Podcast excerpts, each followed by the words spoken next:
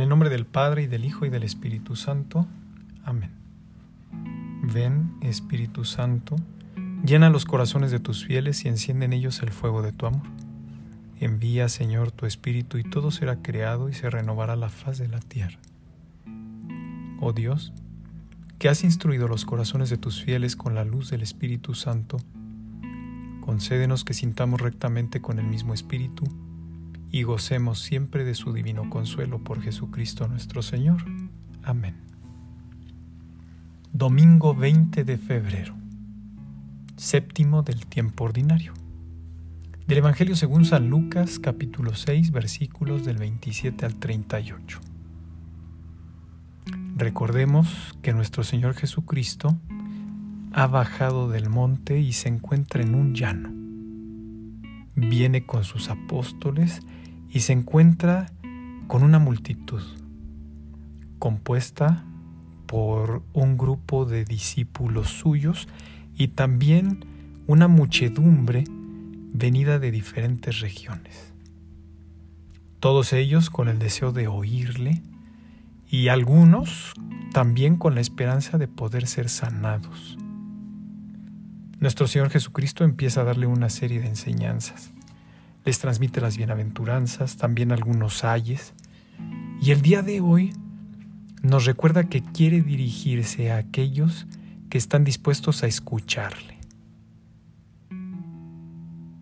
Jesús les quiere transmitir cómo es que están llamados a reaccionar aquellos que quieren ser sus discípulos.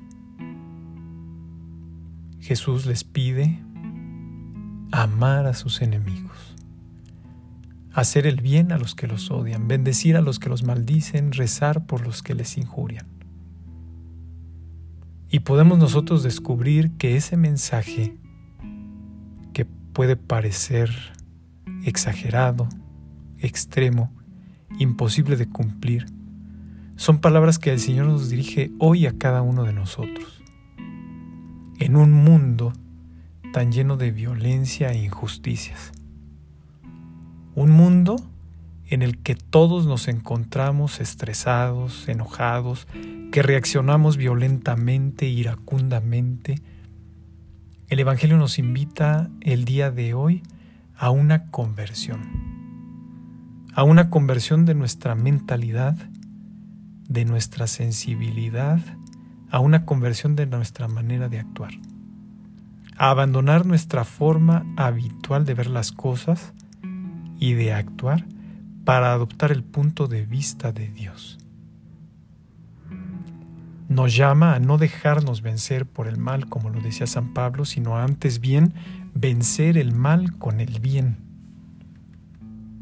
Sí, es difícil, sí, puede resultar complicado y muchas veces caeremos y fallaremos, pero tenemos que levantarnos y pedirle al Señor que nos ayude para que verdaderamente podamos ser aquello que nos invitaba el Papa Juan Pablo II, San Juan Pablo II, a ser un audaz testimonio profético. Decía el Papa, en nuestro mundo en el que parece haberse perdido el rostro de Dios, es urgente un audaz testimonio profético de cada uno de nosotros. Señor, te pedimos perdón por todas las veces en que nosotros hemos cooperado al mal de nuestro mundo, con nuestras reacciones violentas, agresivas, iracundas, con nuestra falta de paciencia.